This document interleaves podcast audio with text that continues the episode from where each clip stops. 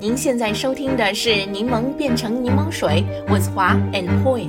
商业世界千变万化，在这里，让我们立足北美，聚焦分享如何将挑战变成机遇，让柠檬变成柠檬水。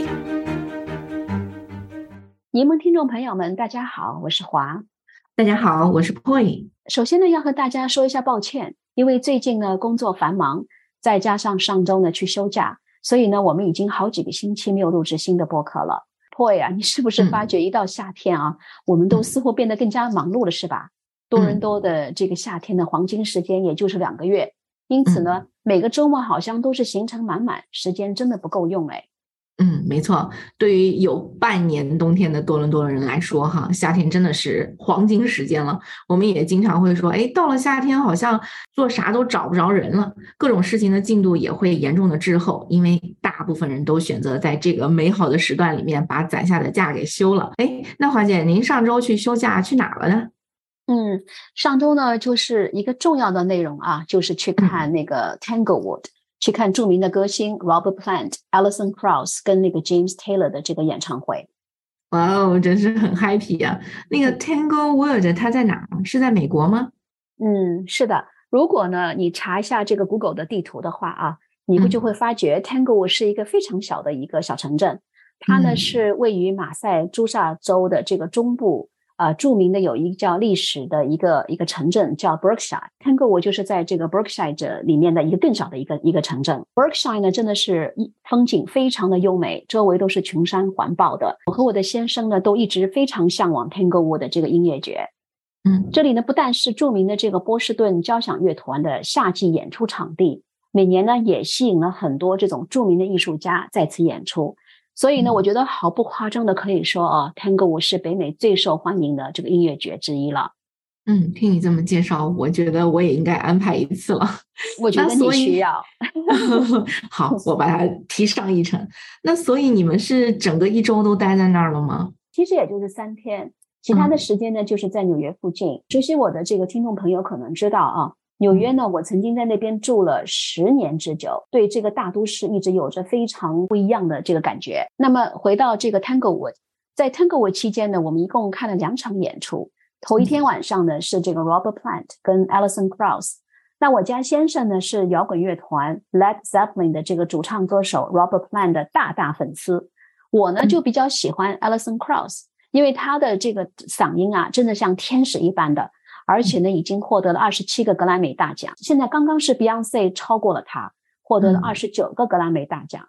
但是这个之前，Alison Krauss 一直是获得格莱美大奖的这个最多的一个歌星。嗯，那两个人的表演都是非常精彩的。我觉得，特别是那个七十四岁高龄的 Robert Plant 啊，他的这个嗓音啊非常的好，依然可以唱很高的那个音。所以呢，他。对他唱一些啊，过去那个 Led Zeppelin 的一些著名的歌曲的时候啊，全场的粉丝照样是为之疯狂的。嗯，然后第二天晚上呢，就去看了美国很著名的一个歌星 James Taylor 的这个演出。那我呢，就是 James Taylor 大大大大的粉丝了，所以呢，能够在这个 Tango 舞聆听他现场演唱，像那些 Caroline in My Mind、Sweet Baby James、Fire and Rain 这些经典名曲的时候呢。真的就觉得是好像 dreams come true 啊！七十五岁高龄的这个 James Taylor 呢，他还是保持这种非常 gentle 的嗓音，两个多小时的这个演出依然是精力充沛。另外呢，啊，我在这里跟大家科普一下，James Taylor 呢是是出生在这个 Stockbridge，那 Stockbridge 呢离这个 Tanglewood 大约是十分钟的路程。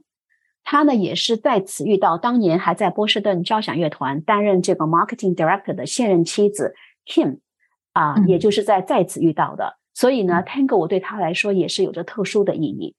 每年呢再次演出的这个收入部分也会捐献给这个 Tango 音乐学院，用来培养下一代的这个艺术家。嗯，但是呢，我觉得这些明星的演唱啊，虽然都很精彩，但是最让我印象深刻的是参加音乐会的那些粉丝了。嗯，Tango 舞呢，它有一个音乐棚，那这个音乐棚呢，可以容纳大概五千个观众。但是音乐棚其实并不是主角，而是在这个音乐棚场外的那个大草坪。我们看的这个两场演出，场外的这个大草坪，每场都将近有两万人来观看。而且呢，由于天公不作美，两场演出期间都在下着大雨，但是呢，这个丝毫没有影响他们对 James Taylor 跟 Robert Plant 这两位歌星的这个热爱。他们都是自带的这个帐篷、雨伞、座椅啊，并且我觉得配备了一切可以防雨的这个装备。从这个七点开始就全副武装、秩序井然的在这个雨中看着他们的演出。哇，听你描述这个场面啊，想想就令人很感动哈。我相信这是每一个艺术家最心潮澎湃、最感到幸福的时刻。面对这样执着的粉丝，肯定是要全力以赴的表演来回馈了。对。这不不单是艺术家了，就连我这个坐在这个音乐棚里的观众，看着场外这个宏大的这个场面，也是非常非常的激动。嗯，我觉得 Tango 呢，的确是一次非常非常令人难忘的这个体验，因为我觉得它是有很多东西组合在一起，像那个 Berkshire 优美的这种风景，群山环抱的风景，然后非常出色的艺术家在此演出，再加上就我刚才说的这种观众的这种 passion。所以呢，我觉得如果你有机会的话，一定要去体验一下的。嗯，好的。不过呢，我们今天的播客的主题并不是要讨论这些音乐家，而是想跟大家聊一聊这个音乐会的这个票价。我呢是在今年四月份的时候在网上购买的啊，这两场音乐会，两场音乐会的这个票价都基本相似，总价格都在每张五百美元左右。也就是说，为了看这两场音乐会，我和我的先生一共花了两千美元。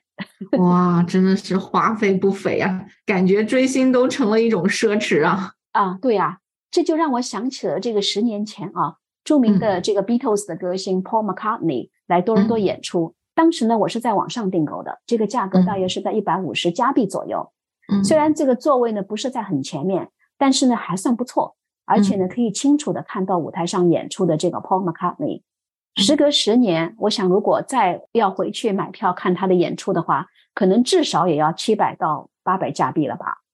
哇塞！如果囤门票也可以作为是一种投资的话，那想必是一一项回报率极高的投资了。这让我想起最近看到很多关于那个 Taylor Swift 的票价极贵的这个新闻哈。看来这个真的也不只是他，是整个演出行业都出现这种票价飙升的奇特现象。哎，那华姐，您觉得为什么这些著名的歌星的演唱会的票价会变得如此之贵呢？首先呢，如果你经常关注社交媒体的话，常常可以看到粉丝们是花大钱看 Taylor 的演出啊。据说啊，八月份他在洛杉矶啊结束美国巡演的这个票价最高已经达到三万美元了。虽然我觉得 Taylor 在演唱会里也是非常的用心，每场这个演出的时间要长达三个半小时，但是花这么多钱看他的演出还真的有些 crazy，是吧？在分析这个 Taylor 演唱会门票之前呢，我想来跟大家分享一个三个主要的定义。第一个呢，就是门票面值价格。那这个价格呢，通常是艺术家和演出公司预定的这个原价。第二呢，就是基本价格。那这个呢，是在演出公司收取服务费用和这个运送费用之前的这个价格。基本价格通常是根据艺术家的受欢迎程度而定的，因此呢，有可能有的时候比面值高出很多。所以呢，也有人把它称之为这个官方牛黄牛啊。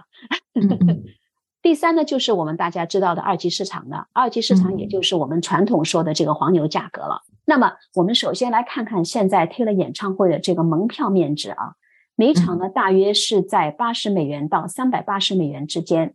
如果你要购买它的这个 VIP 套餐的话呢，价格为三百五十美元到一千两百四十九美元。那么 VIP 套装里面呢，除了一张门票之外呢，还会送上像海报啊、小饰品啊和手提袋之类的。那以上这些数据呢，其实并不是我自己瞎猜的，对吧？它都是网上可以啊可以搜查到的。福布斯杂志专门有一篇文章，就是说这个 Taylor Swift 的这个门票的情况，所以大家也可以去网上看一下。Taylor 上一次的这个巡演的时候啊，是二零一八年，它的定价呢最高是八百二十美元，所以呢和二零一八年的时候相比啊，在被 Ticketmaster 以及这个二级市场翻炒之前。看 Taylor 演出的这个基本的这个门票价格已经上涨了百分之五十了，那这个也是相当大的这个通货膨胀率了，是吧？没错。刚才呢就提到了 Taylor 的这个演唱会的长度通常是三个半小时，期间呢他演唱四十四首歌曲，服装变化呢有十多次，所以他票价的上升呢显然并不是想敲诈任何人，而且呢你你如果看这个啊社交媒体的话。几乎每个粉丝都说他的这个演唱会真的是物有所值的。但是尽管如此呢，Taylor 也确实预计每晚至少要赚到一千万到一千三百万美元。他的全球巡演，美国是六十场，海外是五十二场。因此呢，据很多业内人士估计，在这个巡演结束之后啊，Taylor 从这个演唱会里获得的这个利润，足以能够让他妥妥的成为了亿万富翁了。那那是肯定的。你想想，一百一十二场演唱会，然后一千多万美金的毛利吧，哈，他不是亿万富翁，那会是谁呢？不过没想到演唱会这么挣钱啊！估计艺术家们也是因为这个疫情好几年没有巡演了，可能也是想趁机找补一下。不过也是要像 Taylor 这么有影响力的明星才会有这样的门票号召力吧？其实呢，他们演出不单是门票的收入，而且呢可以促进他的这个歌曲的 stream service 的这个啊销量。另外呢，还有他的这个 accessory，就是他的很多礼品啊什么的销量也会上去很多。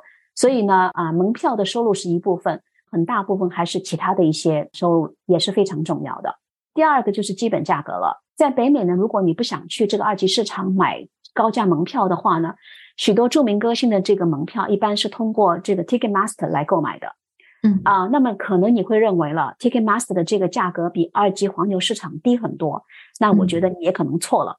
嗯。刚才呢，我提到的像 Taylor 的这次演唱会的门票面值价格是在八十到三百八十美元之间啊，但是由于这个 COVID 的关系，也现在演出的这个成本啊真的是剧增，艺术家呢也因为两年多没有巡演了，收入损失很大，因此呢跟以前相比，会从这个巡演的门票销售中获得更大的分成。那除了艺术家之外呢，Ticketmaster 以及各层经纪人也要从中赚钱，是不是？因此呢，一般会通过增加像这个便利费啊、处理费啊和服务费啊，来为自己增加收入。Ticketmaster 呢是这几年自从被这个美国最大的演出公司 Live Nation 收购之后，就开始为所有的这个门票添加服务费。这个服务费用不是固定的，而是因为艺术家受欢迎的程度和他们事先达成的协议而定的。因此呢，除非你亲自去售票处或者场地购买这个门票。否则基本上是逃脱不了订单添加服务费的这种结局的。嗯，除了这个服务费之外呢，现在像 Ticketmaster 还会收取那些啊运送费用。在二零一八年的时候，这两个费用的总和大约是门票面值的百分之二十七，但是现在已经平均攀升到将近百分之四十到百分之一百了。嗯，这个附加费的占比真的是大的有点让人吃不消啊，占比太高了。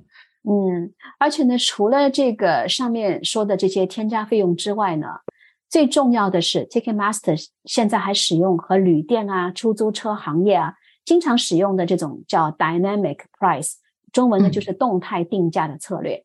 也就是说呢，Ticketmaster 的这个门票的基本价格是根据由机器算法控制的动态来定价的。机器一旦预测售票情况火红的话，基本门票的这个价格立即就水涨船高了。而且可以比面值价格高出上百元。嗯，这个动态价格现在真的是很流行，而且我觉得很要命。但是很多行业都喜欢这样做，因为它可以赚到更多的钱。它其实就是摒弃那个固定价格策略，取而代之的呢，就是使用可以变的这种价格策略，以不同的价格向不同的人群，根据季节呀、需求啊，还有这个供应链啊，来销售相同的这个产品和服务。那商家呢是可以随时调整价格，来 leverage 不断变化的市场，为自己取得最大的这个经济效益。其实这个动态价格，我们在很多行业里面都可以经常体验到。最常见的就是 Uber 了。你看，影响车价的因素有很多，需求肯定是首要因素，但是恶劣的天气，还有这个拥堵的情况，通常也是决定价格的关键。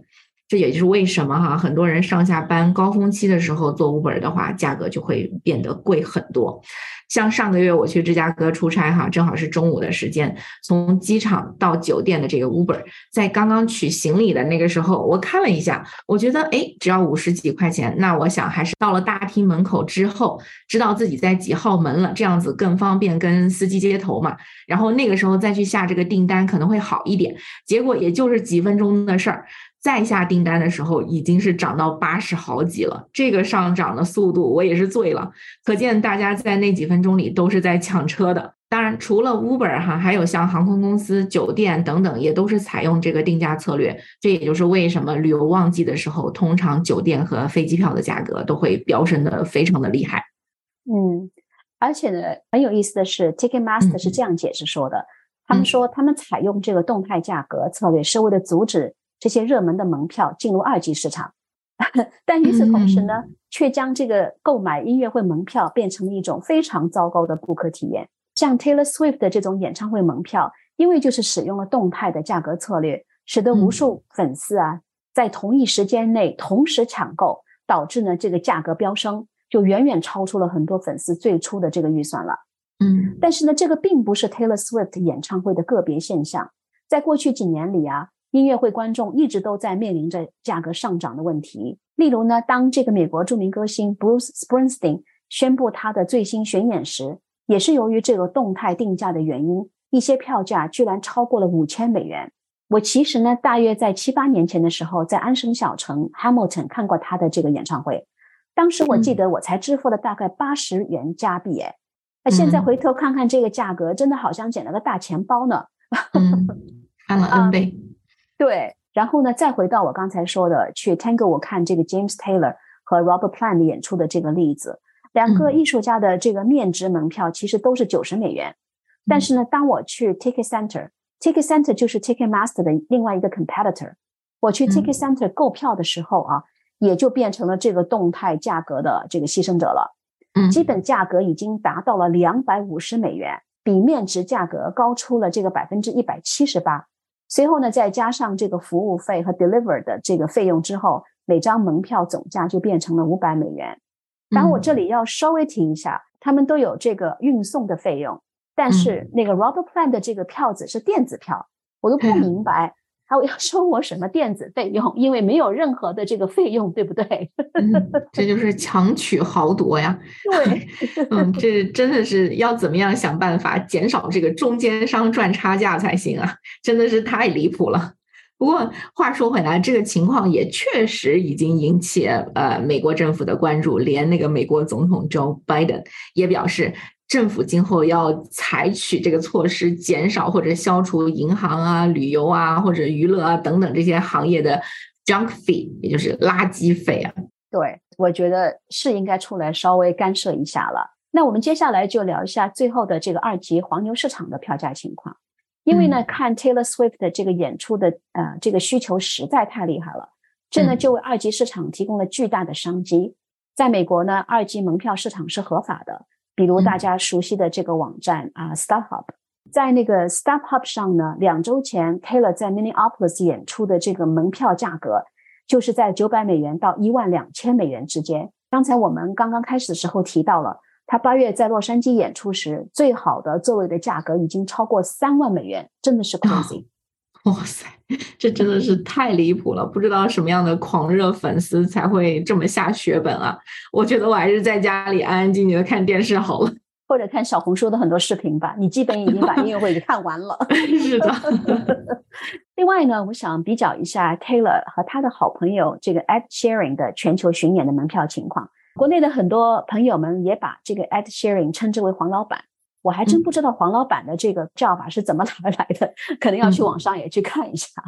嗯，Ed Sheeran 呢最近也来到了多伦多演出，我在小红书上呢看了很多他的这个演出视频，他的演唱会的门票呢是要比这个 Taylor 低很多。原因呢，第一当然是 Taylor Swift 在全球的影响力绝对是超过黄老板的。第二呢，他的这个演出时间要比 Taylor 短很多。尽管呢，场内也有一些烟火的表演，但是呢，舞台的设置并没有达到这个 Taylor 的这个水准。演出期间呢，他也没有更换什么服装，就是一件 T 恤、一一条牛仔裤。伴舞呢也不存在。另外呢，就是说他的这个舞台的体育场的设置不同。虽然两个人都是在上万人的这个体育场里进行，但是呢，Ed Sheeran 的这个舞台是旋转型的，这也就意味着观众可以在体育场的每个区域里面看到他演出。然而，Taylor 的这个舞台必须有一个后台来处理他所有的这个服装的更变。另外呢，为了让坐在体育场山顶的人可以看到他的演出，他还在舞台上设置了一个巨大的屏幕呢。